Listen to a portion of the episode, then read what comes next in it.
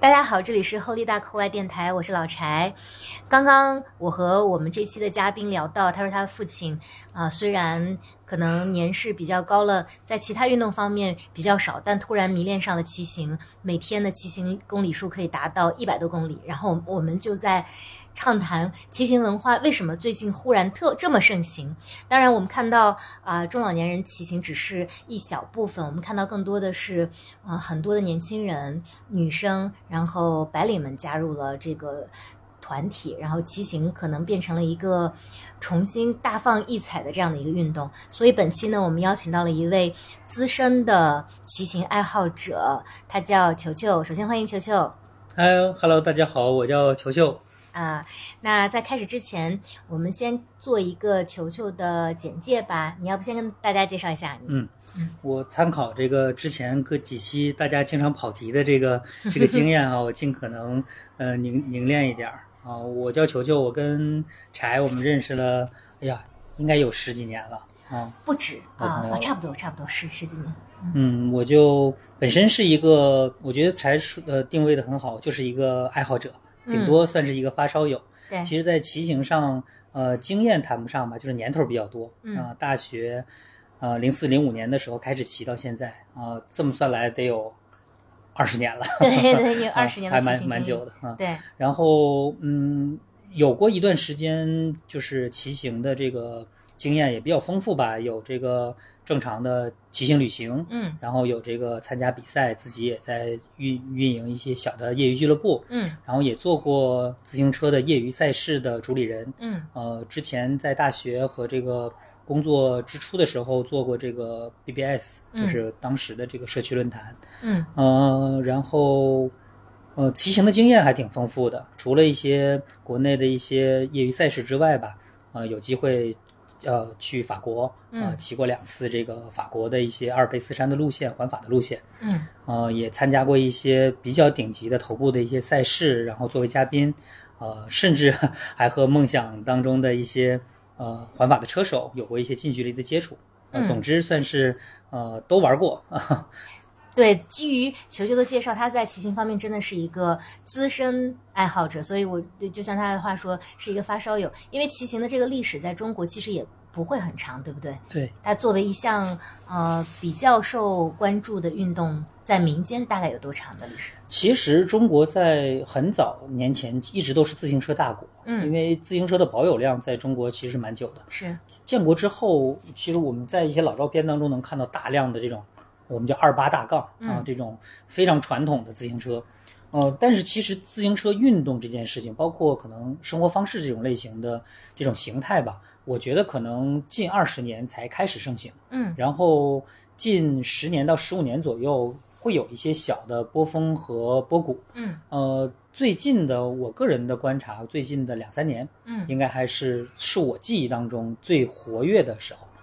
嗯就是我们看到越来越多的人加入到骑行的队伍当中，他们的形态不一样。啊、嗯有的是可能专注于我们叫 pro，嗯就是非常的专业，要参加比赛，嗯自己要训练，然后在车辆的使用的装备上、品牌上有很高的要求。嗯还有一些呢，可能就是生活方式类的。我们看到有一些像而易这种嗯生活方式的品牌，陆续的进入到这个生活当中。然后小红书上也看到很多，我们叫风格骑行吧，先把它定义为 哦，啊现在还有这样的说法，因为我们知道露营有风格露营，这个，完全是我的定义。啊我觉得 OK 它可以参考风格露营这个模式，嗯，就是更多的可能他想表达自己的一种生活这种时尚的态度。明白，同时呢，对于这种很努力、很拼的这种竞技类的项目，它有一些区别，嗯它更生活化或者更时尚化。嗯啊、我觉得作为风格骑行这个这个概念，应该还是可以可以被定义的吧。啊，所以它的代表你认为就是像而易这样子的品牌，对，我觉得而易还挺有代表性的。但其实，在而易之前，我觉得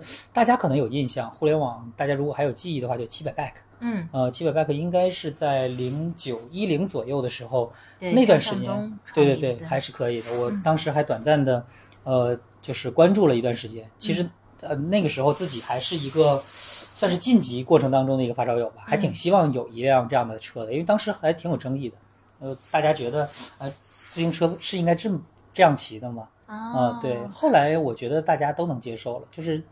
它就是一种文化，它什么样的形态，呃什么样的结构，是否专业，或者说呃它跟你的生活当中它跟你的交集是什么样的，其实不重要。七嗯百 bike 做的是，呃，你讲的是他自行车文化。我记得他还出过一辆车是，呃，fix gear，就是、嗯呃叫死飞，是不是？呃，七百我印象当中好像没有死飞，但是 OK 确实在七百出来的时候，呃，那段时间算是像北京、上海、广州这些地方，大家对死飞文化开始有了一些认知。嗯因为死飞车本身，其实在欧美国家，它是一种非常单纯的存在，嗯就是因为车辆很简单，结构很简单，没有嗯变速和刹车这些装置，嗯这个车本身相对来说比较便宜，嗯，所以很多的大家上下班通勤啊，或者我们知道的很多邮递，呃就是当时的外卖小哥，嗯他们会使用这种车辆。嗯还有一个原因是因为这个车辆本身它的整体的车宽比较窄，因为它车把比较窄，哦所以它比较适合在城市穿梭的过程当中，它从两辆机动车中间穿过。嗯这个是我们当时观察到的，所以是，呃，比较特别的一个存在吧。嗯哦呃，大家觉得蛮酷的。但是其实当时在，尤其在北京，其实有很多的死飞的事故，嗯因为嗯，首先没有刹车，对再有呢，骑死飞的当时的小伙伴们可能对于安全的这种关注少一些，不会戴头盔啊、手套这些护具这种，所以有些时候经常骑得比较快的时候，甚至有一些比赛我们当时叫。呃，叫野猫赛，嗯就是要从 A 到 B 的这样的一个距离，然后大家快速的进行骑行，嗯然后可能也不顾交通啊，包括红绿灯什么的，然后一出现一些很危险的一些事故。是在公开道路上骑行，公开道路上啊所以就是这个，其实在国外的文化当中，他们是一种挑战嘛，就是有一点儿挺朋克或者说挺、呃嗯叛逆嗯叛逆的一些玩法，但是确实很危险啊、啊，所以当时确实在我印象当中是在北上广地区可能出现了非常多的恶性事件，嗯所以大家就还挺抵制的，尤其是本身当时骑行的呃爱好者，嗯就是有一波大家平时骑车的人，大家觉得哎玩死飞这个还蛮作的，啊嗯但其实老实讲，我觉得是一种误读，嗯，就是嗯不同的形态其实都是有它存在的价值，只是呢大家要尊重，首先要尊重安全，嗯。嗯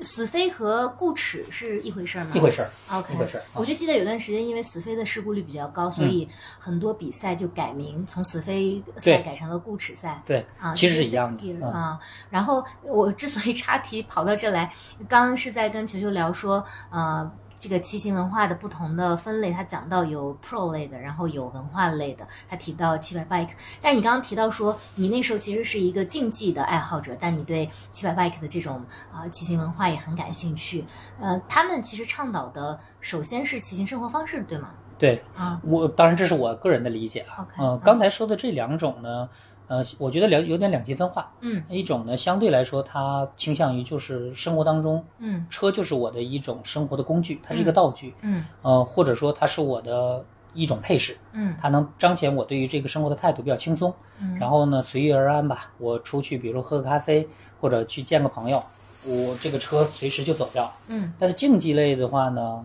我举个例子，可能在生活当中，我在不比赛的时候，这辆车我在出行的时候，我可能要注意的很多了。嗯首先从装备上，我自己要呃非常的尊重车的竞技属性，我明白要我要装备上竞技的头盔、手套啊，呃骑行鞋啊这种就锁鞋嘛。嗯呃，那出行一次，我的距我骑行的距离，包嗯括我骑行的路段，都有一定的要求啊、这可能是一些我们叫 pro 车手，就是我们嗯对于这种竞技类的型的呃这项运动吧，算是一种一种坚持。嗯呃，那其实除了刚才提到的两种之外，还有一种就是刚才你举例子说我老爸的嗯这种，其实就是骑旅人群、旅旅行人群。啊这个人群其实我理解，在整个中国目前的自行车人口的保有量当中，它应该相对来说最大的，而且是寿命最长的。 OK，呃，相对来说距离长一点儿。呃，经常有那种什么骑行三幺八啊什么的，对，嗯但三幺八这个确实稍稍挑战了一些。但是，比如说，呃，就还是拿我老爸举例子，他可能，嗯，我爸妈家在顺义，在牛栏山，嗯呃然后他很喜欢去天安门， 嗯因为他是一个非常笃定的这个炒肝儿卤煮爱好者，啊，他只知道那一个地方。然后他其实在老年哪人里嘛分享出来给大 家？在天安门嘛，在天天安门有卤煮吗呃，就是在前门那边，就是那啊个陈记的那个老店。 ？OK，然后他呃，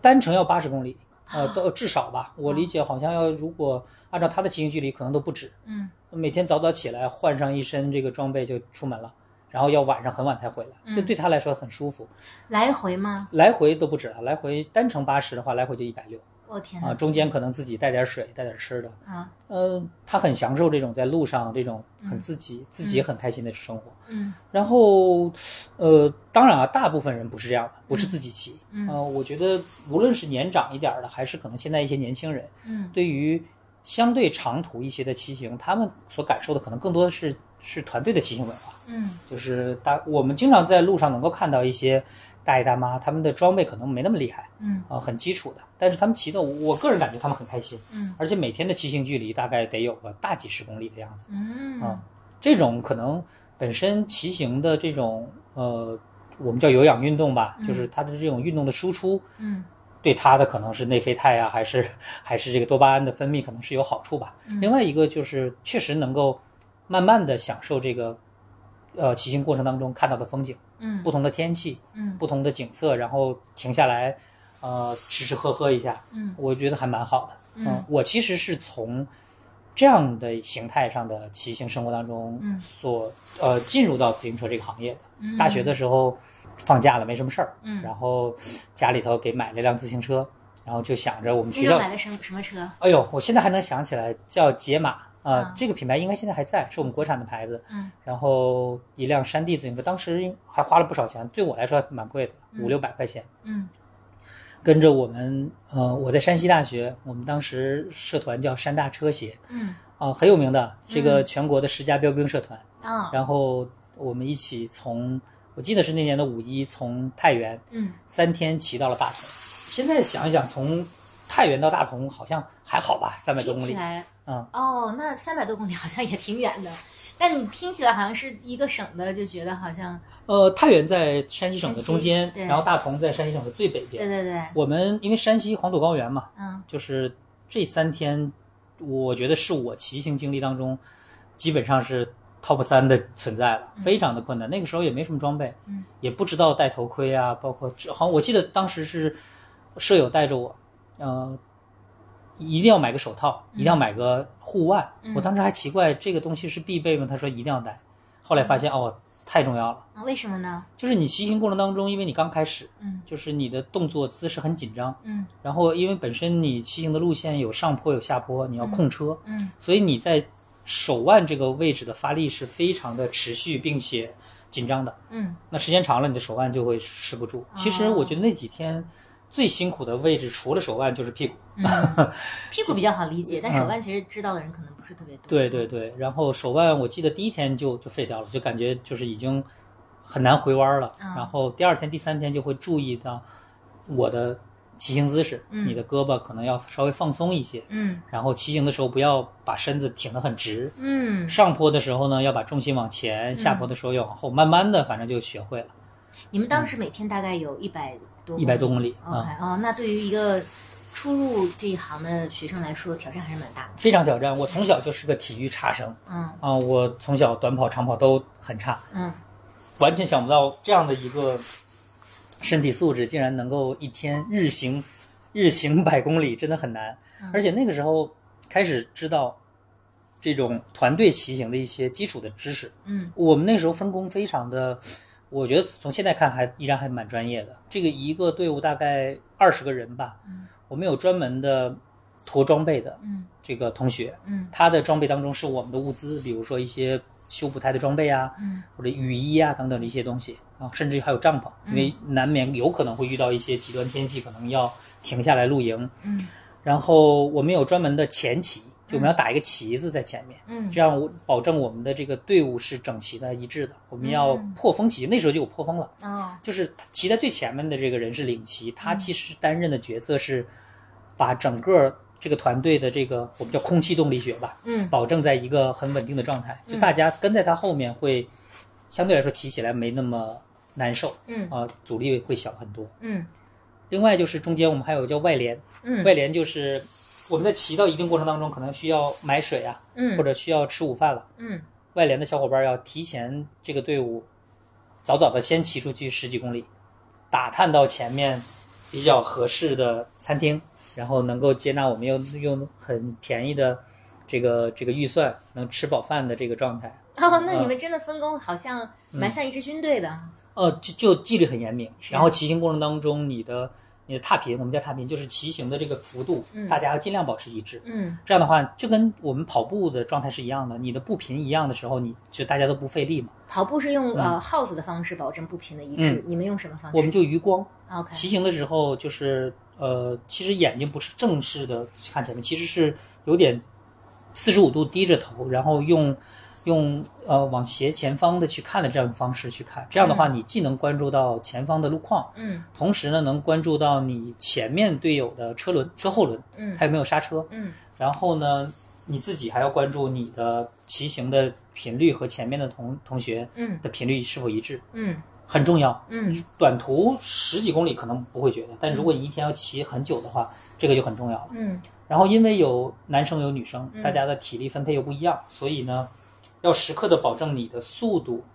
要是一个比较适中的状态，嗯不要太快，不要太慢。然后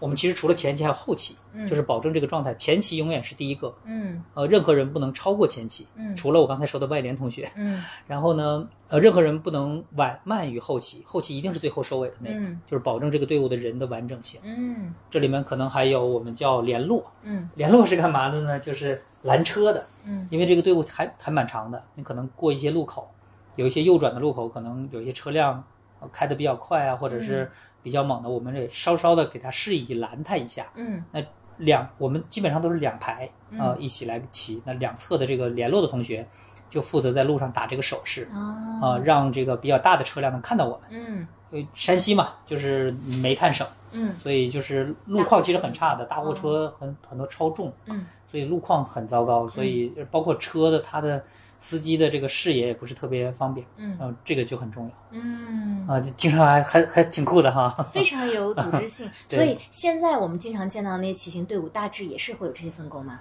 我没有跟他们骑过，嗯但我觉得我在山大这段时间的经历，基本上对我的这个骑行过程当中的这种习惯的养成，嗯是一个很大的帮助。后来也应用到了后面的一些骑行的嗯这个习，就是这种这种跟别人的分享吧。嗯呃我觉得当时应该已经很专业了。你刚刚嗯提到你小时候是一个体育差生，那是什么的呃吸引你加入这个骑行社团？哦呃，大学刚上大学的时候，就是学业没那么紧张，嗯呃文科生嘛，然后课不多，然后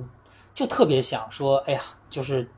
终于摆脱这种应试教育的这个过程了，啊都已经是大学生了，嗯就想挑战一下。然后机缘巧合，舍友有这个计划，啊、想跟着他一块儿玩一玩。啊、啊暑期就是当时五一放假也没什么事儿，嗯然后就觉得这件事很酷，而且确实也刚买辆自行车嘛，你总得锻炼锻炼。啊，是先有的这个想法，还是先买的车？忘了，这个确实忘了。但是他俩肯定还是挺挺一致的，基本上在同一天买车和和参加这个骑行应该是同一天决定的。对，因为其实很多人跟呃骑行这项运动的结缘，基本上从车开始。对，有些人是从青春期获得了一辆车。我的第一辆新车啊，因为非常小，练习的时候我我有旧车，嗯然后新车也是在初中吧，也是一辆山地车，但可能连牌子都没有，那非常早了。父母，但但我没有进行过像你这样系统的，呃，作为一种爱好的骑行，我就是骑它上初中嘛。但其实我身边有很多人啊、现如今我们因为今天讨论的是这个骑行文化的盛行，最近突然多了很多人收到的礼物都是车。嗯，于是呢，我是觉得这项运动可能跟他的这个装备也还挺息息相关的。对，就是大家都听到“装备党”这个词，大家可能觉得它是一个稍带贬义一点的词。嗯我个人以我的经验觉得，我觉得，呃，对于装备的认知嗯和呃对于专业装备的敬畏这件事情，我觉得是一个必要必要的一件事情。嗯首先，骑行这件事情，呃，首我们先说骑行本身啊，这项运动本身，它是一个人和机械和设备之间的这种互相成全的这样的一个一项运动。嗯呃，不像比如说足球、篮球这种，可能相对来说就是一个，嗯，可能就是它相对来说比较简单吧。嗯自行车本身，它从工业设计上、从结构上，它还蛮复杂的。嗯虽然不是像汽车那种有那么多的零件，但其实汽车有的所有除了发动机之外，嗯汽车有的所有的结构嗯和这个这个内容，其实自行车都有。嗯我们我们这里可能说到这儿，我们就要说自行车其实有不同的分类，嗯有公路车，有山地车，有小轮车。嗯呃，从奥运项目上分，可能就是这三个了。嗯那其实大类上，就是大家你在买一辆车的时候，其实买的不只是车，嗯你还有它的配套的装备。嗯所以，呃，装备的好与坏，其虽然不能决定你骑行的完整的体验，嗯但是是确实特别重要。嗯嗯，我们圈里有一句话，就是在你允许预算允许的范围之内买最好的，买最贵的。嗯钱这个东西确实大家不能完全的这个这个依赖吧，嗯但是物有所值这件事情在自行车这项运动上是还挺重要的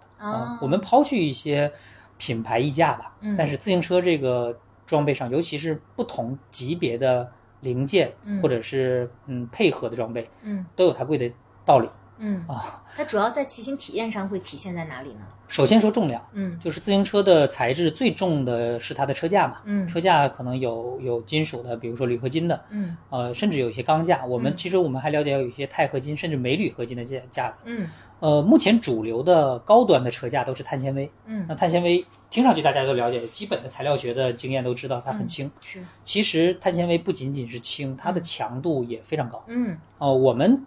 第一时间想到说，这么轻的东西可能在受到一些剧烈的冲撞的时候，一定脆弱会脆弱。但是你想，F 1的车，是甚至我们自己开的车当中的一些很高级的部件，嗯都是碳纤维的。嗯它这么多年在这种工业设计当中的存在，它有它的价值嗯啊，这是车架。嗯呃，车的重量降低的情况下，其实对于你骑行的稳定性是有一个很好的帮助的。嗯你可以驾驭好它。如果太重了，你在比如说在停下重新启动啊，或者是在一嗯些、呃关键时一些可能短时间的一些危险到来的时候，你想啊、呃快速的操作它是很难啊、嗯这是它存在的意义。明白另外呢，就是它的零件，嗯我们的零件其实主要是两两套，一套叫基础的一些结构上的零件，嗯一一个呢叫就是它的传动系统、嗯避震系统和这个呃刹车系统。嗯避震系统主要是在这个山地车上，公路车上呢主要是传动系统，嗯比如说它的变速、嗯它的轮子，呃呃，包括它的这个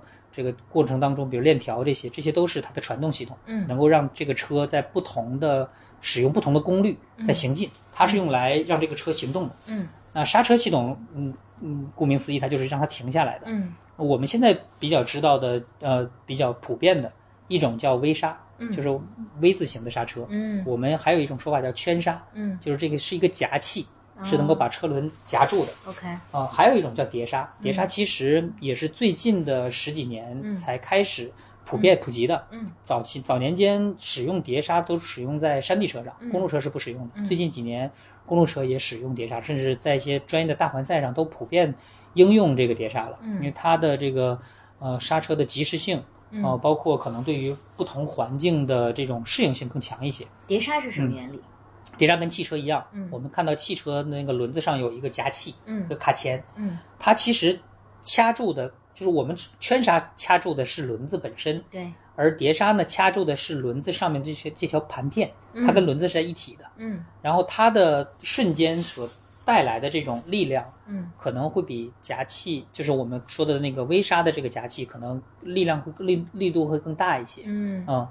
然后其实它因为使用的结构会更复杂，嗯然后呢，其实早期的技术可能也更重一些，嗯所以早期没有应用到，因为现在都是专业的自行车都是要轻量化嘛，嗯所以早期没有应用到嗯这个专业的这个自行车的装备上。嗯后来之所以完成了，是因为它的结构的这种稳定性，嗯以及它的这个这个轻量化也做到了，嗯所以现在都普及了。啊、哦我们看到一些相对比较好的车，嗯呃，就是金额能够达到一定标准的，基本都能配备碟刹这个装装置。哦，所以有车架，然后有有刹车，然后有各种各样的零部件。嗯如果一个小白想要买一辆车的话，嗯它大体的分类，就像你刚刚说的，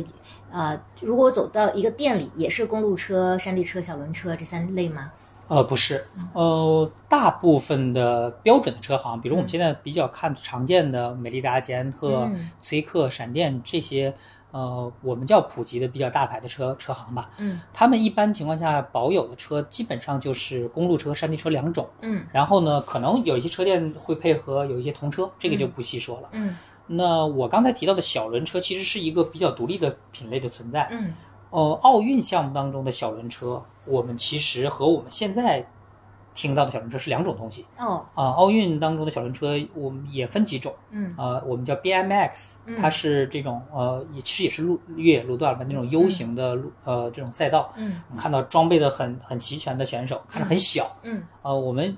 常规在体育台里面看到的，以为是小朋友在骑，是其实都是成年人。嗯它有就是整个的自行车的结构很很很简单，嗯很重，嗯但是它需要这个选手的能力很强，嗯啊，控车能力很强。嗯这种其实，在奥运项目当中，呃，也算很小众了，是呃，而市面上大家看的不多，嗯大家平时在在生活当中经常能看到的小轮车的形态，主要是花式小轮车，嗯比如我们看到一些在公园啊，或者是在呃，就是一些特定的场所，大家玩的那种，我们叫平花，嗯还有攀爬，嗯呃，它们不同的类型，呃，嗯分类也很细的，有点像现在大家经常玩的路冲这种感觉，明白。总体来说，小轮车还是应该归于极限运动的。极限运动而技巧类的，比如说 OK 我们看 Ice Game 什么的，有一些是拿小轮车这种形式来完成的。嗯那除了这个之外，我们生活当中的骑行类的小轮车主要是两种，一种叫折叠车，嗯就是比较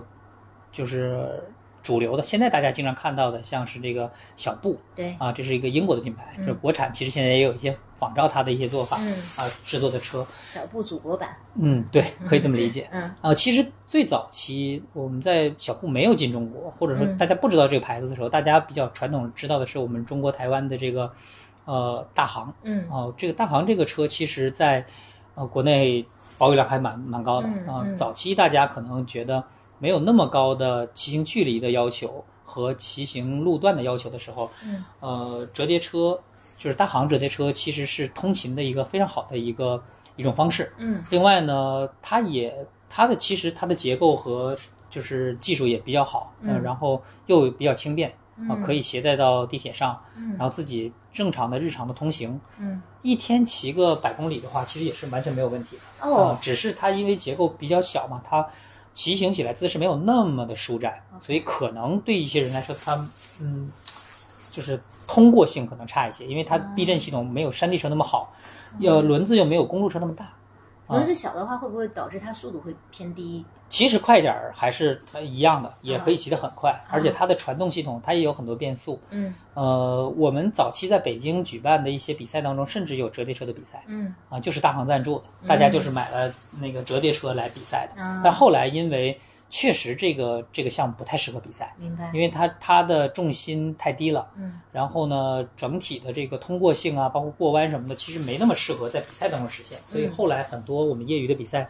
不太建议有这样这个项目。啊啊，所以其实你刚刚讲到，我们如果小白要入门要去买的车嗯型有公路车、山地车，然后小轮车，由于大家的理解偏差，它其实里面有很多细分的类目，比对如说是偏极限运动，或者说像奥运项目的，然后嗯也有现在很火的像小布这样子的折叠车，对它也因为轮子相对小，它也可以叫小轮车，对吧？对对啊嗯对或者叫折叠车。我对们对一般叫折叠车可能不会叫小布，叫小轮车嗯，还是叫它折叠车。嗯但是呃，其实就是看大家的需求。首先你，你希望做一个什么样的车？我们刚才提到说，我们有三个大类吧。嗯，呃，这个其实是我自己啊嗯武断的这来判定的。我觉得还就还好蛮。形象的，嗯，首先就是如果你就是通简单的通勤为主，嗯我觉得呃尤尤尤其是家里可能收纳空间没那么多的话，嗯呃，类似小布这种折叠，就是可折叠的，并且嗯可以随时带上公共交通的这种车的话，嗯是比较不错的选择。嗯而且呢，它首先它买回来之后对你的要求就不高了，嗯你可能无论是你出行的时候你的装备，嗯呃，当然我们一定建，无论你骑什么车，其实我们都建议戴头盔的，嗯呃。就是它的场景会更多一点，嗯而且随随随时都可以开始，嗯所以这种车是相对来说比较好的。嗯我相信它的这种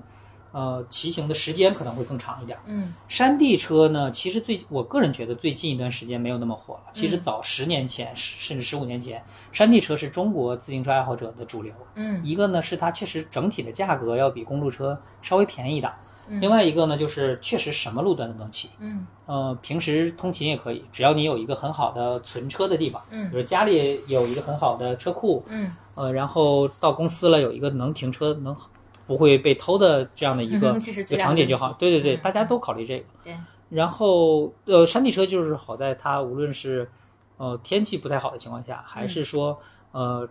嗯有一些爬坡呀，或者是一些、呃颠簸的路段，它都能适应。嗯另外一个呢，就相对来说它的机械的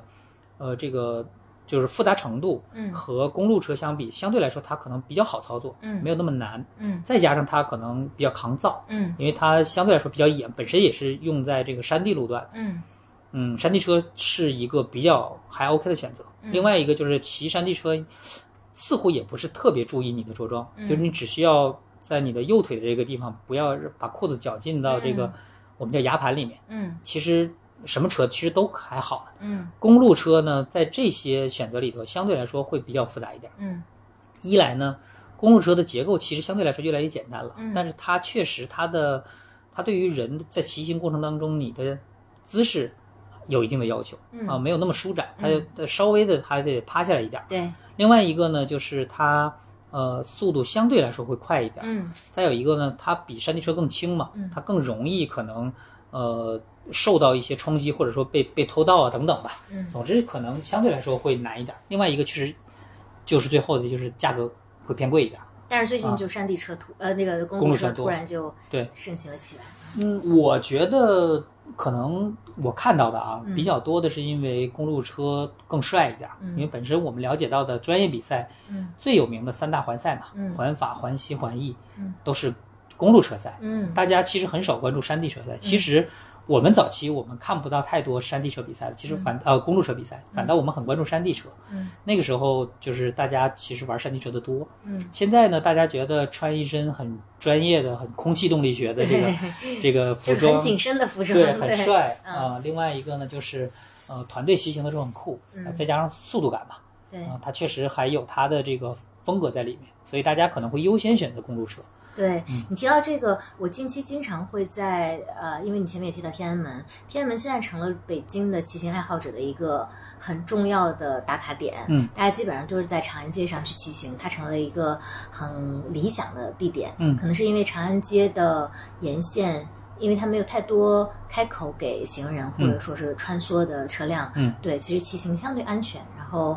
嗯，条件也很好。然后你就会经常在天安门附近会看到一些，就像球球刚刚说的，穿的 符合空气动力学的衣服，其实就是很紧很紧的衣服的人，尤其是在比如说夏天的傍晚啊什么的，呃在骑行，也包括呃，我偶尔在北京的一些蛮网红的咖啡馆，就是有有很早早餐的地方，比如说我哪天抽风七点半约了一个客客户去谈判，然后就会发现，哎，那个地方已经被很多呃，可能是外国友人，但他们也是呃公路车的爱好者，就挤占满了，因为他们可能当天要去出行去晋江的某个地方，所以这的确，因为我们这期节目讲的是叫关于近期呃自行车文化的盛行嘛，的确是看到越来越多人在。做这些事情，除了这个呃公路车之外，你刚刚提到小布好像也特别盛行，是，嗯，你你自己观察，你觉得是什么原因造成的？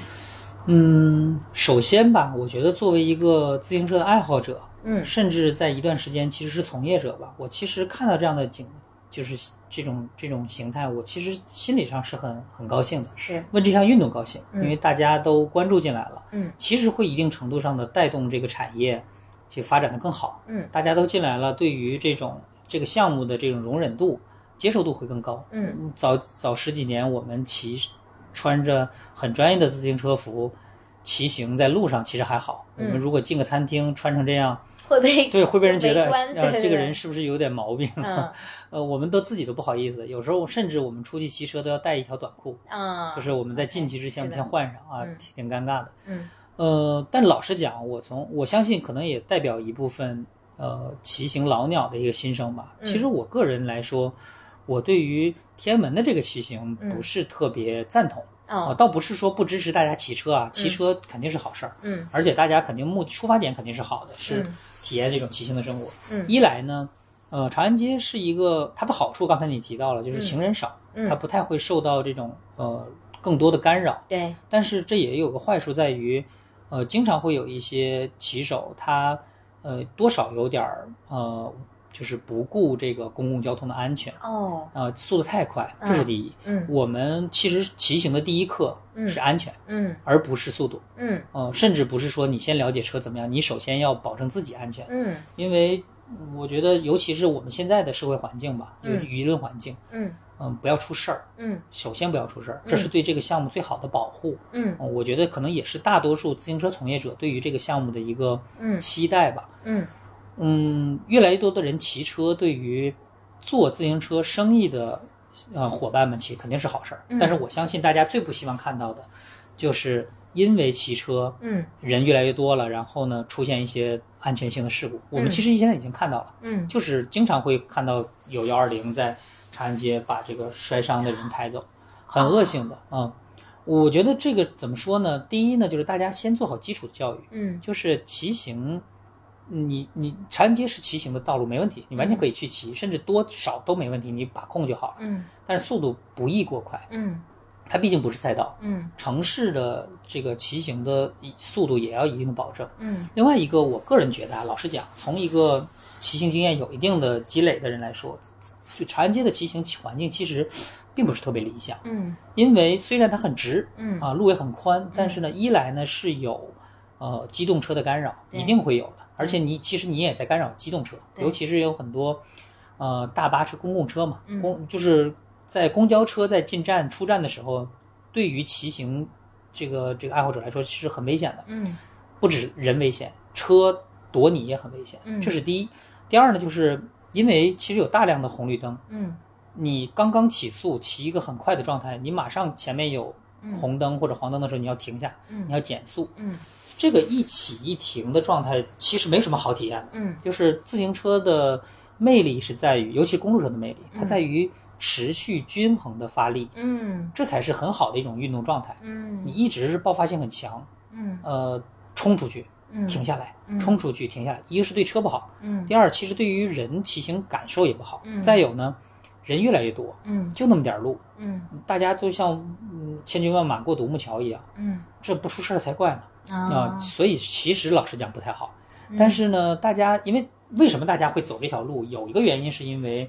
大家都骑，所以嗯就我要去打个卡。嗯其实还有个原因是因为北京的骑行比较好的路现在西边儿啊、嗯我们房山呀、这个门头沟啊，嗯都在西边儿嘛。嗯大家其实很多都是从城中间或者是这个东边，要穿过长安街，嗯以最快的方式到达我们的集合地。比如说我们现在的网红的首钢大桥啊啊、那个我我我到现在我都还没骑过呢，我还挺想去的嗯啊、大家可能去我们叫戒台寺啊、潭柘寺啊，嗯还有一些其他的一些目的地嗯都要从这儿过，嗯所以大家会看到其实都是路过的。 OK 并不是说都是只骑长安街嗯的明白啊，这是一个。嗯另外一个呢，就是我其实不太建议大家集中的在夜间骑行。嗯一来呢是夜间大家的视觉、听觉其实比较弱的，嗯另外呢本身会受到车辆啊，包括呃一些灯光的干扰，嗯这是危险的隐患。另外一个就是机动车躲自行车很难，嗯因为骑行的人就是大家穿的衣服没没有那么反光，嗯你关注不到。嗯有些时候大家可能骑行经验有限，太快的时候停不下来，嗯这个危险就更多了。嗯所以你想，刚才说到这么多，都叠加在一起，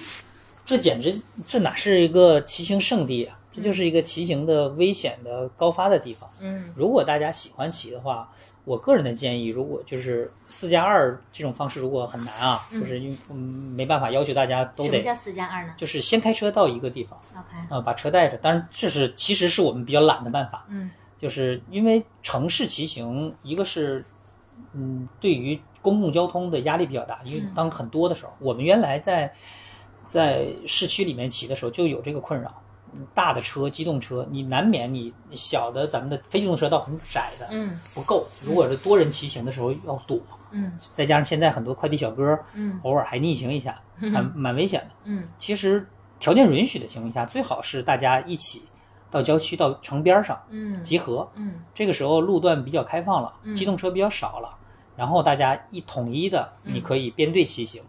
然后呢，老实讲，最重要是出片儿啊，嗯，他拍出来好看，啊 这很真重是要。 get 了社交媒体的对对，这个既然要想想体验这个生活，他肯定要体验它最好的地方。对其实，在城市当中，自行车给予外界的压力，以及外界给自行车骑手的压力，其实挺大的，明白没必要互相给大家添堵。对啊。不过长安街的这个盛行，其实也说明了，就今我们回到这期的主题，就是说明了这个。最近骑行文化好像跟我们所熟知的露营啊、嗯呃徒步一样，嗯就在疫情这几年突然有一个井喷式的增长。嗯，对，除了你刚刚提到提到了这些公路自行车的人群的增长，嗯还有很多我们前前面讲到的 RE 小部为代表的这种对，就是风风格格类的，嗯对，那对于这个这一类人群的这个增长，你是怎么看的？为什么这段时间突然他们就涨起来了呢？我觉得首先一点，它有门槛儿，嗯就是一般有门槛儿的项目，其实是在这种社交平台上，大家去做一些呃，无论是晒也好，还是这个，它其实是一种区隔性的一种方式。 嗯我玩的这个，你玩不了。 啊可我我多少觉得这是一个方向吧。嗯门槛儿当然除了体力上的、能力上的、经验上的、装备上的，还有预算上的。嗯我有这个钱，嗯我个人因为我也在运营一个小的飞盘社的这个方式。为什么飞盘大家玩的不多了？嗯我觉得大概率还有一个原因，就是因为门槛儿低呀、嗯都能玩儿，大家都能拍一拍、发一发，就不一样了。嗯另外一个呢，确实骑行这个项目它还挺美的，嗯运动的美和这个平时可能大家呃吃吃喝喝嗯这种方式，包括露营这种方式，可能它嗯还是有些区别。嗯它首先它对于个人的个性化的处理会比较多，嗯你不同的穿搭，嗯不同的装备，嗯你是玩山地的，玩公路的，还是刚才说的，可能甚至还是玩 Pro 竞技的？嗯哦我们是如果要细分，其实有更多的细分分类。呃，这种与众不同的感觉，首先我觉得是第一位的。嗯啊，这是第一。第二呢，就是呃确实还是有一些呃所谓的呃过程当中的一些愉悦，嗯比如说我我的装备的升级，我一万的车和十万的车一定是不一样的。啊，我如何从一万到十万这过程当中，比如说我升级了什么， OK 我换了什么，我的品牌的变化，嗯呃，然后我的装备的丰富程度、专业性的变化，以及我本人的自己的历练。嗯我本来是个跑者，我原来只能跑三公里，嗯我现在已经能跑马拉松了。嗯这个过程当中，我在记录和展示的过程当中，它是很愉悦的。我觉得自行车可能这个项目，呃，日趋给大家带来关注的有一部分原因是它给大家提供这个空间，嗯你可以从这个过程当中嗯取悦自己，同时也让大家知道，哎，你看我还蛮厉害的。啊嗯我有觉道得理对对对，它的内容相对丰富一些。对你说飞盘，哦，因为我们也玩飞盘，嗯，好不好玩呢？好玩儿，嗯它也有它非常专业的地方，甚至现在有也大家也引入了各种的呃区域的赛事。嗯但这个项目相对来说，它展示一个人的单独的魅力的呈现方式复杂了一些，嗯而且呢，呃，可能记录起来相对来说它也有门槛儿。嗯但自行车相对来说，我觉得啊，一个是它的从开支层面上，嗯嗯，就是它更丰富，它维度更高，梯度更多。嗯另外一个呢，就是这个过程，嗯嗯，那就是千变万化了。嗯，就探索的层次非常丰富啊对对对对，，它细分太多了啊，尤其是你不同的牌子，刚才说到了这么多的不同的装备，嗯你骑行过程当中，我一天我车可能就这一辆，嗯但是我换不同的头盔、嗯眼镜、手套、骑行服、骑行鞋，嗯就跟时装是一样呀。嗯那我今天大家经常讲一个 OOTD 嘛，嗯嗯我今天骑行，那我我柜子里头可以有很多不同的搭配，啊也很厉害。哎呀，我想起嗯问你邀邀请球球来做这期的嘉宾，问你这个问题简直是问对人了，因为你经历过，我我觉得你刚刚有一个话特别打动我，就是你说骑行的乐趣在于它其实可探索的那个空间很大，对，然后有很多的不同的组合方式，是因为。呃，你其实经历了从，比如说从山西大学骑行社到后来一步一步的晋升，对，我们回到你本人的经历，你在呃出入这个骑行世界之后，经过了那个社团，然后你的下一步骑行的升级，你就升到了哪里去？啊，我觉得还挺戏剧性的。嗯呃，我第一份工作，正式的工作其实是国家体育总局自行车基建运动管理中心的一个职 员。然后你还有这样一段公职 呢？对对，就是这个背书，我我其实很少跟大家分享，因为对时间还也不长嘛。嗯但是我觉得对我对我就是让我对这种专业性的垂直的这种认知，这嗯个项目的认知，其实还是有一个新的打开方式。嗯呃，在这个时间之后吧，我陆续的可能，嗯，我之前提供说我们运营这个社交论坛，嗯，这个论坛其实是 BBS 二点零阶段，嗯然后当时我们做的，我们这个社区叫做远人部落，嗯这是一个全国的大学生的自行车论坛，嗯我们当时就是全国的不同的。呃，自行车协会，大学的自行车协会组成的、嗯啊，当时我觉得号召力还蛮大的。嗯我们经常会举办一些活动，甚至是一些线下的活动，啊举办那山什么年代啊？零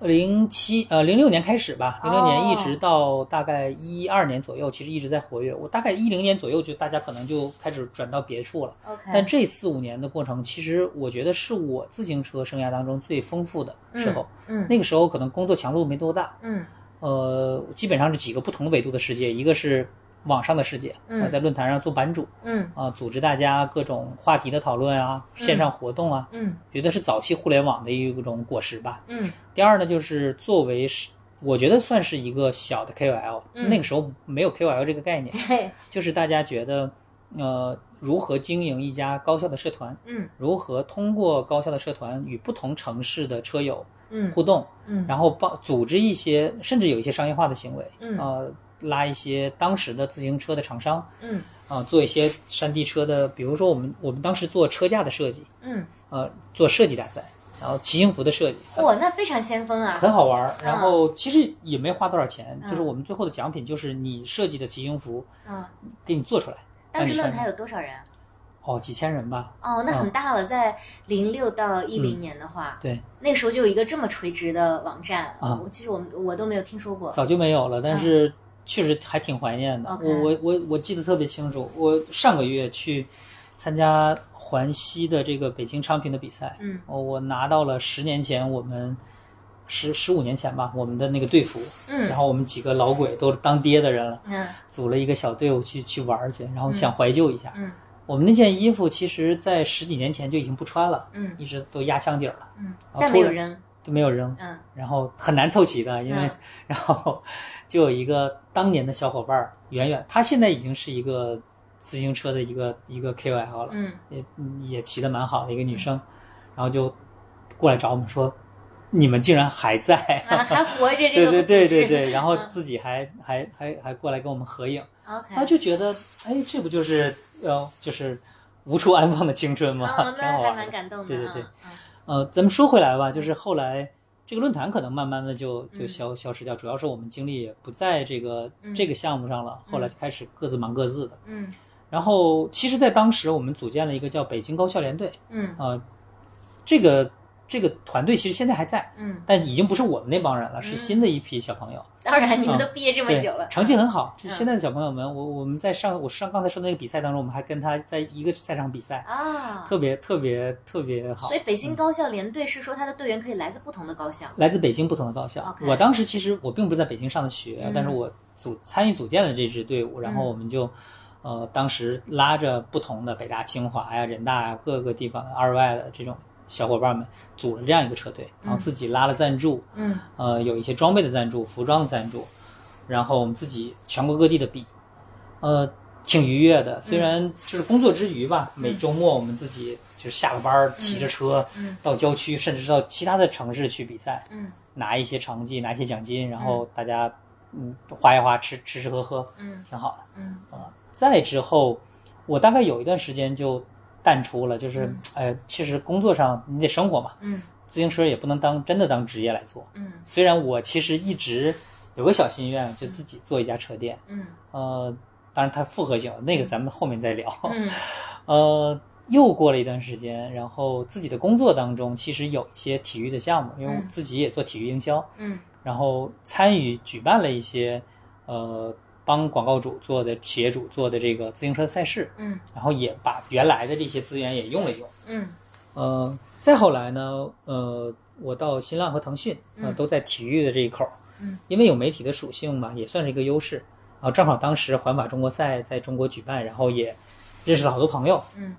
借他们的东风啊，去了梦寐以求的法国，嗯去了两次，嗯，然后就真的骑环法的比赛的赛道，嗯，然后去看了他们的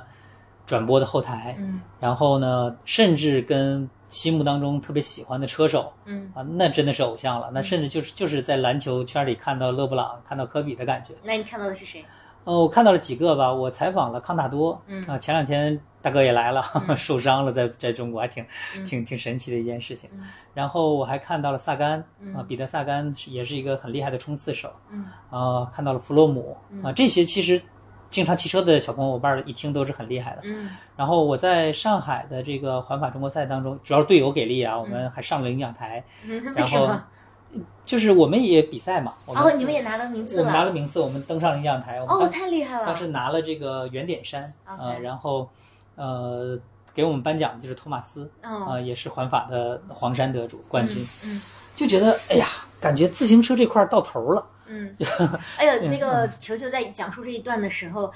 整个呃脸上放着红光，然后有一副这个凡尔赛的气质。确实确实就是其实从自行车这个项目本身，我真的是菜鸡到嗯就是。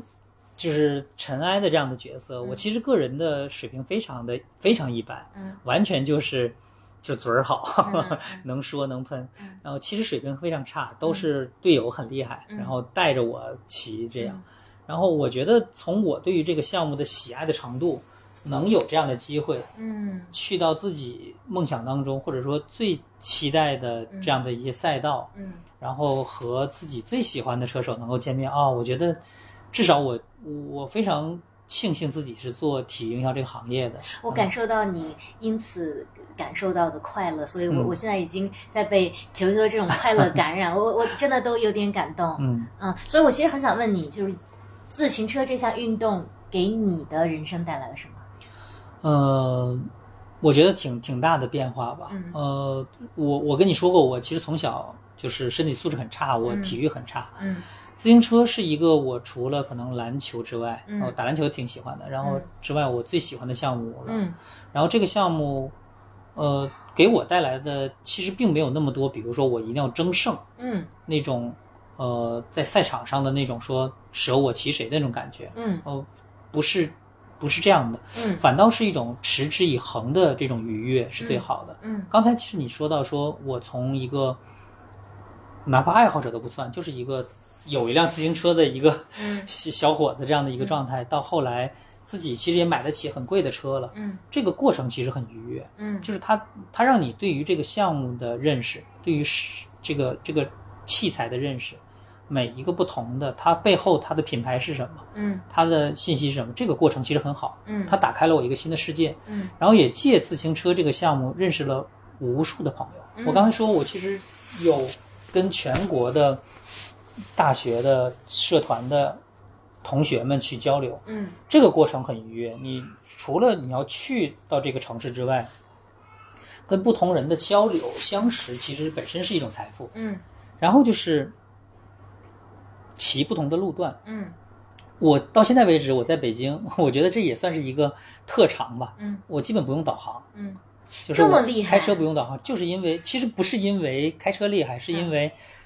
大多数地方都骑过， ，OK，所以脑子里头其实一直有一个地图，嗯去哪儿丢不了。嗯呃，然后到一个陌生城市也一样，因为自行车的这个经验，其实很多开车的经验嗯和很多对于新的目的地的认知嗯是一个很好的培养。嗯这是一个。另外一个，我刚才跟你提的，就是说我们其实那种团队出行的时候的这种纪律性、嗯这种配合、嗯准备嗯，我觉得可能对我整个后来这十几二十年的成长，其实是一个很大的嗯这个怎么讲教育吧，嗯就是在做所有事之前要充分准备。嗯嗯，你像我们出去比赛，首先你的你自己的车辆有没有漏气，嗯呃，你的刹车系统、传动系统有没有问题，因为这直接决定了你要会不会弃赛。嗯然后你的所有的装备的安全性，嗯你东西都带没带？我嗯们去参加一个比赛，你的证件呀、你的所有的这些东西都要准备好的。而且我又是一个车队经理的这个身份，我要把所有人的行程、嗯，他比赛的时间、什么时间比、什么时间要报道、嗯，要维修、啊要嗯这是你擅长的事情，那对，就我觉得其实也是综合了一下吧，对就是也是一个培养。对，最重要的，我觉得是对于我感觉是人生的一种感悟，嗯就是你永远在路上，嗯你看到的所有东西都是未知的。嗯所以你要积极一点儿。嗯嗯，就是你的下一步都是一个很未知的状态的时候，嗯你自己先要强，先要强大起来。嗯一个是要有准备的这种所谓的安全性的这种考虑，嗯还有就是，嗯，也没什么可怕的，嗯就是再糟的你也得先到了目的地为止。嗯所以我觉得这个是一个很好的嗯。一个对我自己人格的一个塑造。嗯，嗯就听你讲完这些，我越来越明白说。中国的呃骑行文化为什么如今开始这么盛行？嗯当然，这里面也从经济的角度讲，我们在整个产业上会说，呃，一个国家的人均 GDP 要到达一定的呃这个数量之后呢，它的整个生活方式就会丰富起来。包括我们在做很多户外产业研究的时候，也发现，由于人们的生活水平提高了，嗯然后我们其实有更多的时间和资金去支持做这方面的事情。我嗯，但是更重要的就是你刚刚提到的，我觉得自行车作为一项运动，它的魅力其实真的是对于人格的塑造，对于你的健康，对于啊、你的人际关系的打造，其实可能都是很有帮助的。所以说了这么多，嗯，我下一个问题其实想问你，因为你除了是一个骑行运动的深度发烧友，你也是产业的观察者，因为嗯你曾经在啊、呃腾讯和新浪分别负责过体育营销的部分，然后你自己又对又从事过这个自行车相关的公职，嗯所以骑中国的骑行产业目前是一个什么样的状况？嗯，首先我觉得就这个视角，大家其实关注的不多啊。对，是，老实讲，其实中国的体就是自行车这个产业，其实走的挺早的。嗯我们其实，在九十年代，呃，这个时候其实就有一系列的布局，其实都应该都不止。嗯，中国的基础的自行车这个产业，比如说我们传统的那几个天津的品牌，呃，永久啊，嗯飞鸽呀、嗯啊，凤凰这些品牌，其实它的这个这个市场保有量是很好的，嗯一个是国内市场，嗯一个是其实主要是对于那个非洲市场，其实做得很好，嗯就这个传统的行业都还蛮蛮不错的。嗯后来呢，大家要求高了，嗯就是需要一些更厉害的技术。嗯刚才我提到的不同的车，它的材料的科技，嗯它的这个空气动力学的科技，甚至一些还蛮高级的一些内容。其实那个时候中国的水平一般，嗯但中国好在呢，因为早期的产业布局是代工嘛，嗯所以很多的，比如说像捷安特、美利达，甚至是崔克，很多这个工厂其实是设在中国的，嗯所以中国的生产能力其实不差。嗯甚至像呃喜马诺没有，像速联这种这种顶级的传动啊和这个刹车的这种零件的这个生产商也在中国，嗯所以中国其实具备产业能力，嗯以至于呢，在后来在两千年之后，两我觉得是两千一零年以后吧嗯，中国陆续的出现了一些本土的品牌，嗯甚至有一些品牌它增长很快，嗯它会投放很多自己举办赛事，嗯呃，然后也形成了一些规模效应。嗯呃，一直没有成型，我觉得是中国的体育的品牌力其实做的一直这这个我觉得是共性，是，就是呃我们虽然现在有很多国内的呃在服装行业的品牌巨头，但是自行车行业确实现在还没有看到任何一家嗯能够比肩我刚才提到的几家传统的大厂。是，呃，但是我觉得从呃民众的对于品牌的觉醒来说，嗯这个是蛮好的。嗯呃中国的消费者一是不差钱。嗯第二呢是呃，就是他能够学习，像我这种可能真的好好的研究一下什么牌子，嗯它它厉害在哪儿，嗯它怎么组合，大有人在。嗯这个我们叫自行车人口，嗯就不仅是骑游的人口，其实就是专业竞技的人，关注专业竞技的人越来越多了。嗯呃，我觉得这是一个很好的基础，这个基础我觉得已经相对成熟了。嗯然后呢，我们其实看到现在在这个传统的行业，比如说车架的生产，嗯然后轮子的生产，就主要是碳纤维材料这部分，因为本身中国有大量的资源，嗯呃，然后有一些生产能力。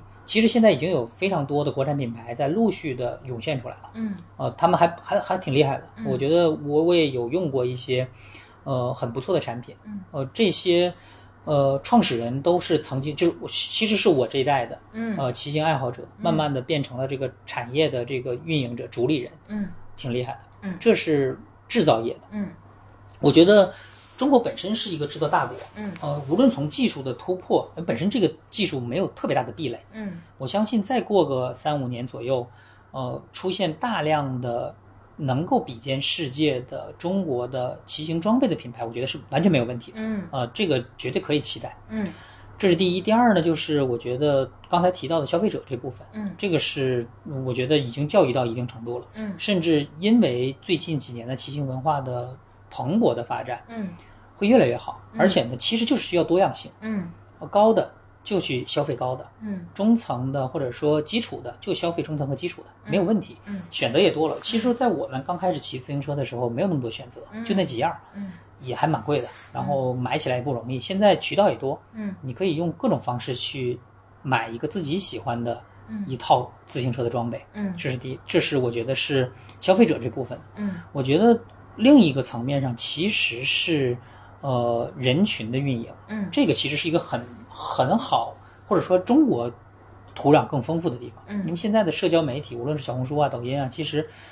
我们发现中国的消费者的形态、消费形态嗯和他的这种呃意识，其实是远超于呃其他国家的。嗯这个环境其实虽然说也是众说纷纭吧，就是什么人都有，或者说什么类型都有，但是它首先是好事，它基数大，嗯然后就是大家如何能够把这个圈子做好，这个是未来一个挺长的话题。嗯我们在参与自行车这项运动的时候，有大量的俱乐部，嗯但是呢，大部分的俱乐部比较局限，它是嗯首先是以车店为主的，嗯车店老板自己要卖车，嗯所以他需要积累一波我们叫种子用户。嗯让这些种子用户穿着他的装备，嗯用着他的产品，嗯出去参加各种类型的活动，嗯然后呢，继而去扩大他的声量。嗯这是非常传统的这种日常俱乐部的这种运营方式。嗯现在不一样了，嗯自行车其实有很多的跨界的这个合作模式。嗯一家俱乐部不仅仅要组织很好的骑行活动，嗯其实也可以搞各种我们叫刚才说的风格式的方法玩法，嗯城市骑行嗯和不同品牌的 BD。嗯跨界合作，比如说你像我们经常看到的跟露露的合作呀，嗯跟一些奶茶品牌、 咖啡品牌的合作，自行车这个俱乐部有更好的这个外拓的维度，嗯它可以和不同的形态的文化去结合。嗯骑行文化本身可以跟咖啡文化无缝链接，也可以跟露营文化无缝链接，嗯也可以跟这种时尚的这种穿搭文化嗯呃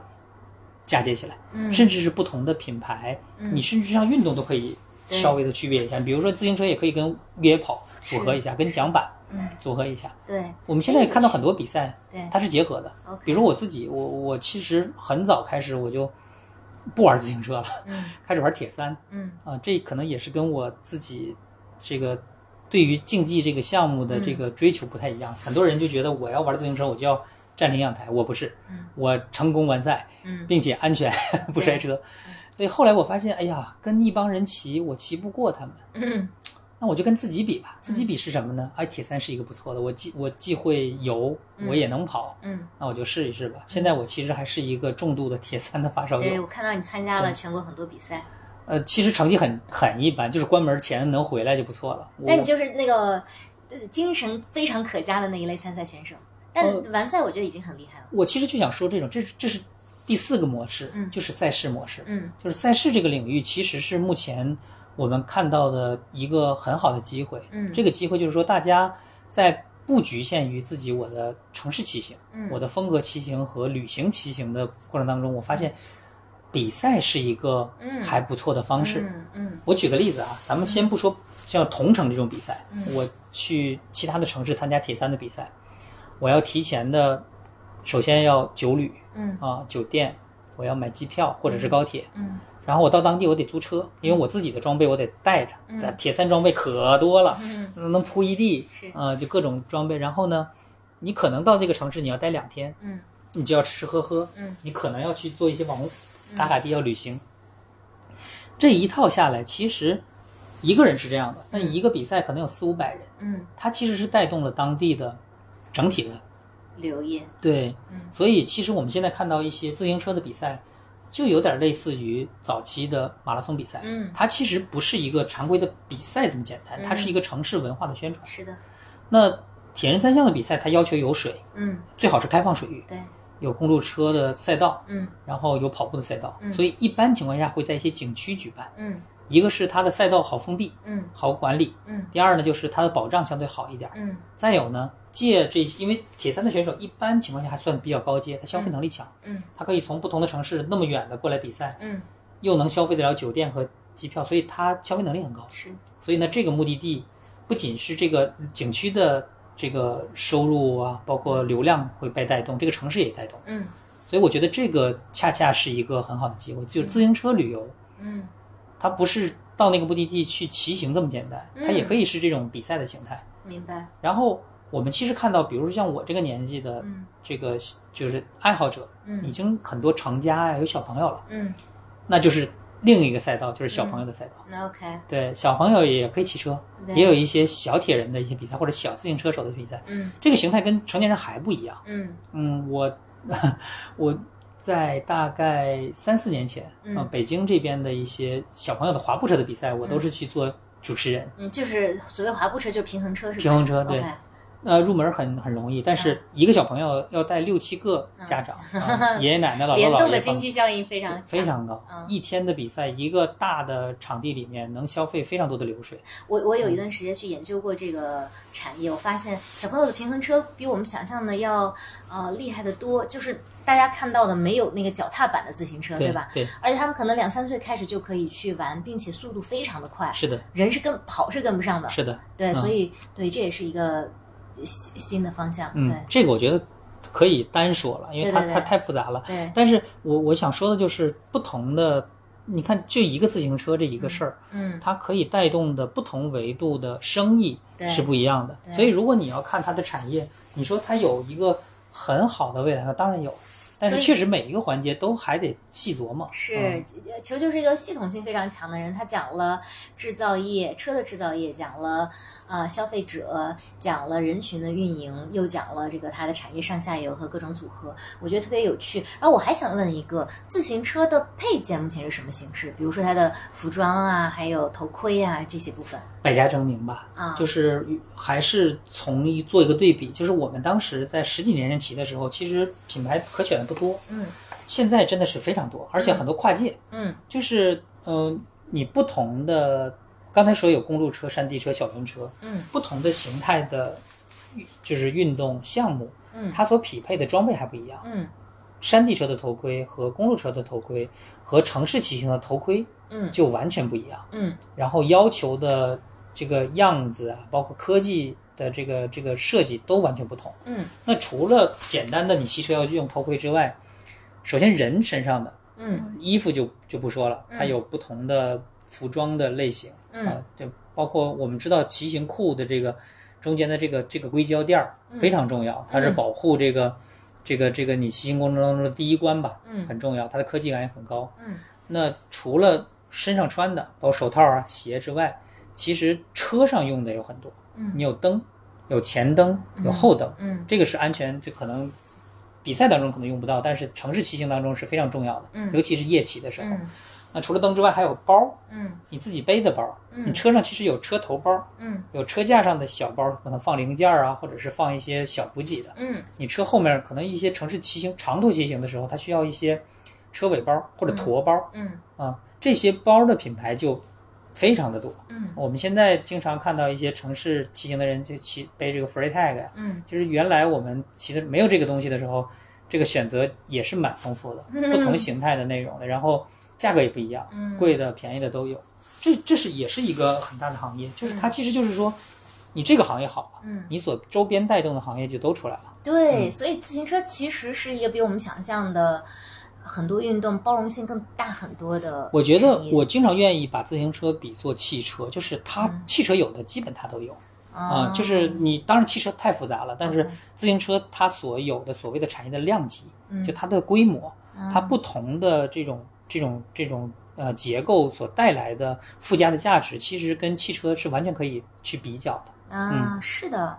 嗯，比如说跑步，可能 大家就是穿一套装备，从鞋子到衣服，然后拿一个、嗯配一个臂臂带儿，嗯然后差不多就出去了。嗯然后顶多一个眼手镜表，啊对，眼镜手表、帽子，这就已经很多了。对但是自行车确实要多很多。对，对，所以对关于这个，我觉得我们甚至可能可能未来可以单聊一期关于自行车 那的我得好好做做功课。嗯装备，对对，非常多。然后我还有产业的一个问题想请教，就是我们刚刚也聊到有两类车，我看到最近它的啊、呃关注度非常的高，你怎么嗯看？一个是我们刚刚提到的像小布这样子的折叠车，嗯它的价格其实比较昂贵，而且它是非常的生活方式，比如说我看到小布的开店也基本上开到像巧妇芳草地啊这种嗯比较中高端的、嗯啊生活方式类商场，同时它的。呃，广告画面的拍摄也是更偏向于休闲人群，但其实在中国一直以来有一个。大家知道自行车很容易被偷啊等等这样的问题，当然小布它因为是折叠，可能部分解决了这个问题。但我们看到很多人开始，嗯，尤其是比较高智和高收入的人群，把自行车啊、呃放到了自己的生活方式里面，这这是一个我觉得比较有趣的品类。另外一个是 e bike，就是电动自行车。因为我第一次听到这个概念的时候，我也觉得很奇怪，我想。电动车就是电动车，自行车就是自行车。嗯电动自行车个什么是个什么东西？但电动自行车目前在出海项目里面非常的火。呃，我跟其中一位创始人有聊过，可能我们接下来也可以邀请他来做我们的嘉宾。他提到说，e-bike 在国外的普及度会很高，虽然在国内的流行度可能还没有那么好的受接受。所以就这两个问题啊，你可以一个一个来回复，就是嗯你怎么看待像小布这样的折叠小轮车，嗯啊、在中国的盛行，以及你你对它的未来是一个怎么样的判断？从产业角度，我觉得，呃，凡是存在即有价值这件事情是是有是是说的很有道理的。嗯呃，就是小布的存在和我们刚才分享的大部分的内容其实是不在一条线上的，嗯就是它和我们所谓的竞技体育、竞技自行车这一类这一趴，其实它是大部分的。嗯还有就是长途骑行、旅行这一类不一样，嗯本身风格骑行它就是可能重点布局在上线城市，就嗯一一二线或者超一线城市的。嗯可能它再下沉一点儿，大家的消费力有限，嗯以及生活的方式确实不太一样，所以呢，我觉得它存在的规模化可能会慢慢的到一个放缓的状态。嗯，OK，虽然现在也满就是劲头满足的，嗯但是基本上能够消费得起，呃，这个价格的这个装备的确实有限，是有了就有了嗯啊、没有的那些呢，可能短期内会有，但是不会是一个爆井喷式的增量。嗯，这是我个人比较私人，因为本身我也做消费品，嗯所以我其实对于市场包括消费者的这种呃分层吧，我觉得嗯多少有一些参考，嗯这是第一。第二呢，就是呃它的存在一定是要更多的去选择一些嫁接，嗯就是我觉得现在大家对于小布的存在的这种场景和形态，嗯还是稍稍的有些局限。嗯就是我觉得这个时候我们不得不聊一下，就是中国目前的消费形态，这个这个自行车这项运动也好，文化也好，嗯跟国外的区别。嗯我们也我可能我也有机会去了几个不同的国家，嗯也看到了他们的自行车的这种文化，包括嗯可能通过一些资料啊、一些纪录片看到的，就是呃确实，嗯、中国目前的这种呃很社交化的这种这种嗯，对于自行车这项运动的这种这种呈现嘛，或者这种形态，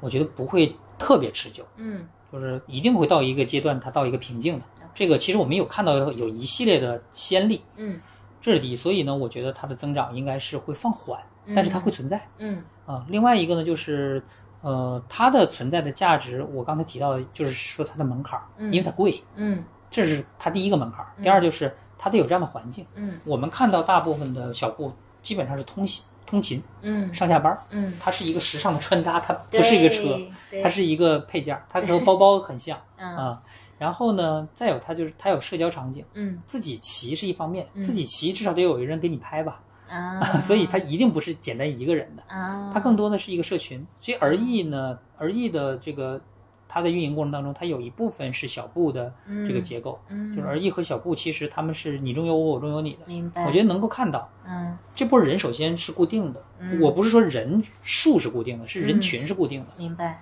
所以我觉得这是我对它的理解吧。嗯，一定还会再火一阵儿。啊啊，，对，但是至于它的寿命有多长，打个问号明白啊。我倒不是质疑啊，我我本人很喜欢，嗯我觉得我是对于所有的自行车的形态的存在，我都很欢迎。嗯嗯，呃，就是加小点儿， 有的话，我觉得我也会来一辆， OK 挺好，挺好的，很很很很健康的一种方式和形态。明白。因为最近很多人会聊到它作为一个文化现象或者消费现象。对对，那关于 e bike 呢？ ，e-bike 其实对于传统的参与自行车竞技运动的人来说，其实它不是辆你们概念中的车。啊对对对，但是还是那句话，它的存在有它的价值。嗯，第一呢，就是它增它就是拉长了呃正常一个人的骑行距离。比如说我正常我一天只能骑二十公里，嗯我的体力就这些，或者说我时间就这些。嗯但是 e-bike 的存在就让我可能距离更长了，嗯它就会取代，比如说我我周末了，我想出去社交一下，嗯我本来想开车，哎呀太堵了。嗯自行车相对来说它的灵活性肯定是要比汽车要好一点儿，嗯汽车你还要考虑堵车，还要停车嗯，e-bike 相对好一些，嗯所以这种场景的补充是一个。嗯另外呢，e-bike 其实不仅仅存在于城市的通勤车的存在，嗯，很多竞技类的车已经有 e-bike 了，就是啊，公那不是犯规吗？呃，传统的 UCI 的这个国际自联的要求是肯定不允许的，但是，呃，正常的一些呃，就是尤其尤其它应用在速降车的比赛，嗯我速降车这是一个 专业的名词了，就是山地车的一种吧，嗯它是需要首先这个车手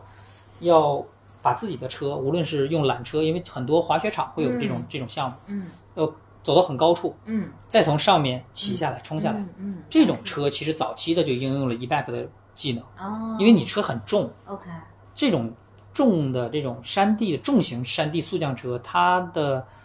下山的能力很快，但上山太痛苦了，嗯，你得推上去，啊那白海拔动不动就一千米，对，怎么上？嗯如在没有缆车的情况下，如果想上去嗯，e-bike 是一个很好的补充。嗯呃，所以这个其实它有它的价值的明白。啊，对，它在国外的盛行是不是也跟国外的人口密度相对比较，就是人跟人之间的距离有点远，所以可能它作为一个通勤工具会更方便一点。我觉得这个可能不好解释啊，就这个也不不应该用来解释吧。嗯你想，自行车这个这个这个东西都出现了几百年了，所以我还有一就个还不至于。我还有一个特别诡异的问题，我上次忘嗯了问那个创始人了，就是骑 e bike 的人为什么不直接买电动车呢？呃，首先呢，电动车就是我们自己知道，中国也是电动车大大国，嗯就是电动车的局限更高。嗯，一个是它的电池的这个这个体积大，嗯另外又有充电的危险，嗯场景就充起来很麻烦。嗯另外呢，就是电动车，大多数大部分人会把电动车归到就是半个摩托车的这这样的一个形态上。啊明白明白。本身我觉得大家骑一个电动车，首先觉得不酷，嗯骑辆像像像自行车的电动车，我觉得还是酷一点。啊，也是 我举个例这子，样可能觉得最近最破圈的就是吴磊嘛，啊嗯，大家很喜欢这个这个这个这个小小小艺人，我觉得我我媳妇儿特别喜欢他啊，嗯我也因为这个，我也觉得这个艺人是真的是嗯我见过的这些里头非常值得尊重的一个演员，他生活很健康，嗯他就骑了一辆这个呃闪电的这个 e-bike 在长安街上自己骑哦，。我看到那个帖子了，很喜欢骑，然后嗯他就骑在路上，他自己玩直播嘛，有很多粉丝过来、嗯来拍着，然后很快就在小红书啊，包括其他的地方就就有发这个，大家就说这个车啊，这个车是闪电的啊 e bike 嗯 OK，啊，我也是因为那个我还特意查了一下，其实同样的一款 e bike 它有不同的型号，嗯呃，通勤的距离也不一样，嗯所以其实很多你像闪电这个品牌已经是非常大的嗯主流的这个自行车品牌了。嗯正常情况下，就有点像油油车和电动车的这种冲突一样。嗯你能让这样的一个大厂生产和自己本身的这种运动理念相悖的，嗯本呃，与可能在早期是这样的，现在可能大家不这么理解了。嗯，我觉得本身就是一个挑战，明白，对它存在呢，一定是有争议的。嗯但是我相信，如果这样的品牌，嗯它都会觉得有它存在的价值。嗯，我觉得我们可以拭目以待，未来是一种很好的方式。嗯我刚才提到了，本身电动车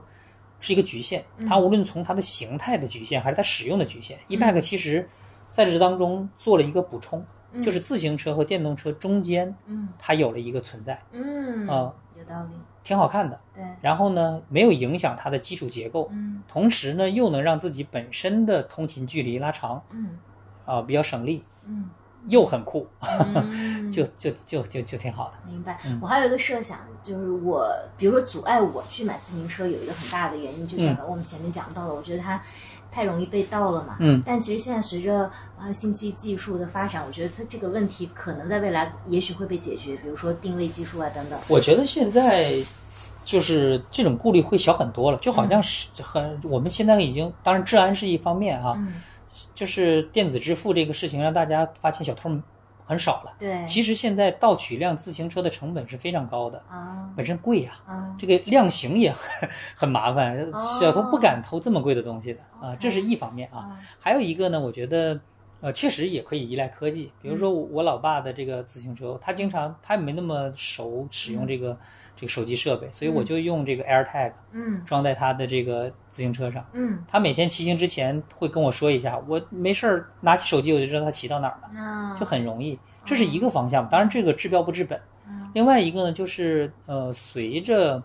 大家对于这个自行车的这个已经不再拿它当一个交通工具了，嗯它是自己的一个很重要的一项一个装备。嗯我们有一个习惯，我们骑车出去，这个车一定是在自己视线范围内的，嗯它丢不了。 嗯，对明白。所以其实跟嗯人跟车的关系也发生了一些变化。对，嗯，哎呀，一转眼我们就聊了呃一个多小时。那我接下来还有三个跟呃我们听众很相关的问题，我也代表听众请教一下球球。嗯，第一个就是，如果一个纯小白现在对自行车运动感兴趣，他怎么开始入门呢？你建议他从哪里开始？我觉得先观察一下，嗯别着急，马上就是到跑到车间去买，嗯可以先找一些相对专业的渠道看一看。嗯或者我觉得还有一个办法就是选，就反过来嘛，就是去一家离自己的家嗯最近的车店，嗯呃，然后呢跟店主啊或者是营业员聊一聊嗯啊、自己看一看自己喜欢哪一种，当然最好之前做做功课。嗯像我刚才说的，你到底想要山地车，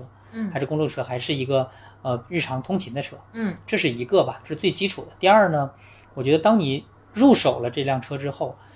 我个人建议别着急买一辆，上来就买一辆很贵的。嗯就我刚才提到的，一定要有一个过程。不用一步到位是吗？呃，嗯我觉得尽量别一步到位，嗯，因为这个东西本身就无止境的。对，你什么叫一步到位啊？真一步到位，十几万嗯没必要。嗯哦，我觉得先锻炼一下自己的对于这个跟这个车的结合，你真的喜欢这个运动吗，因嗯为它其实挑战蛮多的。嗯一个是你到底要花多长时间跟它共处，嗯再有一个就是你自己的业余时间也好，还是平常的时间也好，嗯能能不能充分的享受这种自行车带给你的这个这个乐趣？嗯第三就是自行车所带来一些负面的，比如说确实很累，嗯风吹日晒，嗯然后呢，你还要自己确实要有一些具备一些维修啊，或者是处理一些突发事件的技能，嗯然后可能要必须主动被动的进行一些社交。嗯如果你都准备好了，嗯，我觉得是可以考虑的。嗯，这是第二嗯，第三呢，就是有了车之后，你还是要快速的进行一下学习，嗯一个是骑行知识，嗯基础的知识，嗯呃，然后你对装备的认识，再有就是最好要有一点点自行车机械的这个故障的排除的能力，比如说嗯你你总总得会打气吧，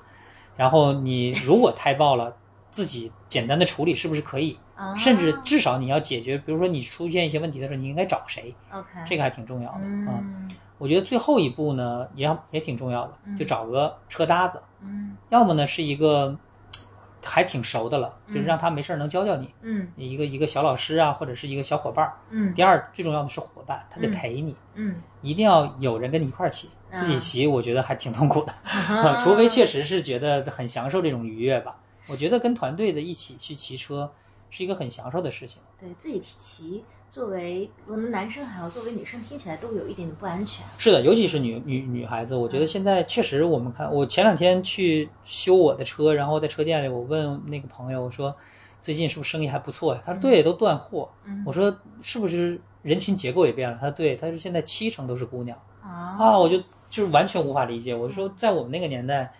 十个人里有一个是姑娘已经非常不容易了，呃对，哦就就就还蛮好。我觉得这是一个好事儿嗯，就是有更多的呃年轻的呃高颜值的，嗯无论是男女吧，他加入进来，对于这个行业就是一个很正能量的一个啊，推你进。真的是一个行业的先锋志愿嗯者，你每次考虑事情都站在行业的角度。啊然后最后一个建议吧，嗯就是要对这项运动有敬畏之心。嗯我觉得刚才最开始咱们提到的缠结这件事儿，嗯大家千万别觉得这是一个刻板印象，嗯就是，嗯，对自己的安全有和别人的安全的考虑嗯是这项运动的基本。嗯自己首先要保证自己的骑行是安全的，第二不要影响到其他人。嗯我们经常看到，呃，有一些有一些突发的新闻，就是小朋友嗯在在家小区里面骑车很快嗯，撞到了另外一小朋友，直接可能造成很重的伤害。嗯人也一样，嗯自行车的运这个速度极限速度，我们环法的比赛当中能够超过一百公里每小时，非常快。天哪，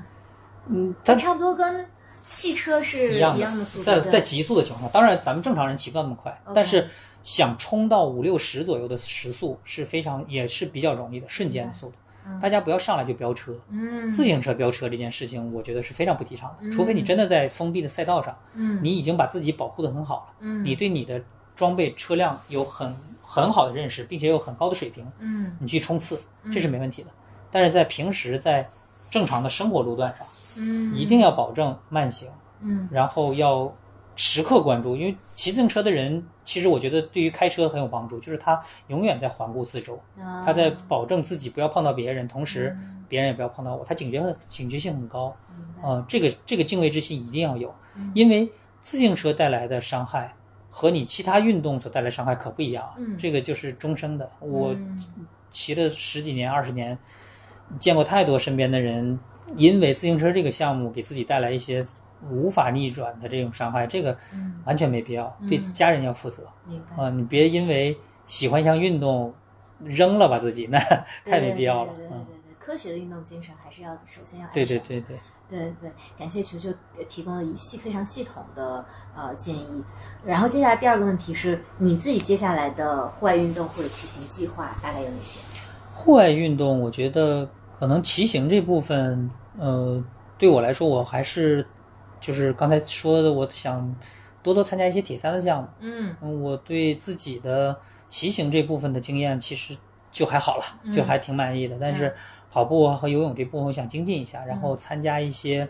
更高级别的比赛。嗯呃，不在于成绩，嗯就是自己挑战一下。嗯然后我今年的目标就是希望能够独立完成一次标铁，奥运距离的标铁。嗯然后如果未来有机会的话，还希望挑战更高难度的这个。哦，或者更长距离的这个比赛吧，这可能是我嗯一搞个个大铁对长距离的一个、一个计划。嗯，嗯，哇，我顿感户外运动圈子也卷了起来。我最近几期的嘉宾好像都是铁三的完赛选手。对，嗯、那最后一个问题是我们的一个惯例问题，就是请你推荐一项户外运动和一个旅行目的地，你会推荐什么给大家？嗯，咱们说自行车嘛，肯定对我还是推荐自行车的， OK 因为自行车是一个，呃，见天、见地、见众生的一个、一项运动。嗯它把自己扔到自然里面，嗯同时呢，也因为这个这项运动可能结识不同的人，嗯所以我觉得挺有意思的。嗯我们经常说自行车这项运动上到九十九，下到不会走，嗯它确实适应全年龄段的人群，嗯很值得推荐。嗯而且它有氧和无氧去结合嘛，嗯对于不同人群都很适配。嗯我爸爸其实得过两次中风的这个这个经历，但嗯是现在依然还能够完成一天一百多公里的骑行。嗯，真的我我首先很佩服他啊，但是同时我也知道，因为这个我更相信了自行车这项运动是一个非常健康的运动，嗯很好，嗯呃很健康，然后持续的运动，它不会很强，嗯大家觉常规会觉得哎，它是一个爆发力很强，其实不是，它是很持续的一个输出。嗯然后呃，如果是目的地的话，如果大家有机会的话，我建议大家有机会去一下瑞士和法国的这个，甚至意大利这样的地方的这个骑行的这个这个这个这个这个路段吧。嗯哦、我的几次经历让我知道说，确实不太一样。国内其实有很多很好的自行车目的地，但是到了欧洲，嗯尤其是阿尔卑斯山周边的这些山地的路段，嗯，呃，整个人的视野和心情，我觉得都不一样。主要你是觉得风景不一样，还是他们的基础设施？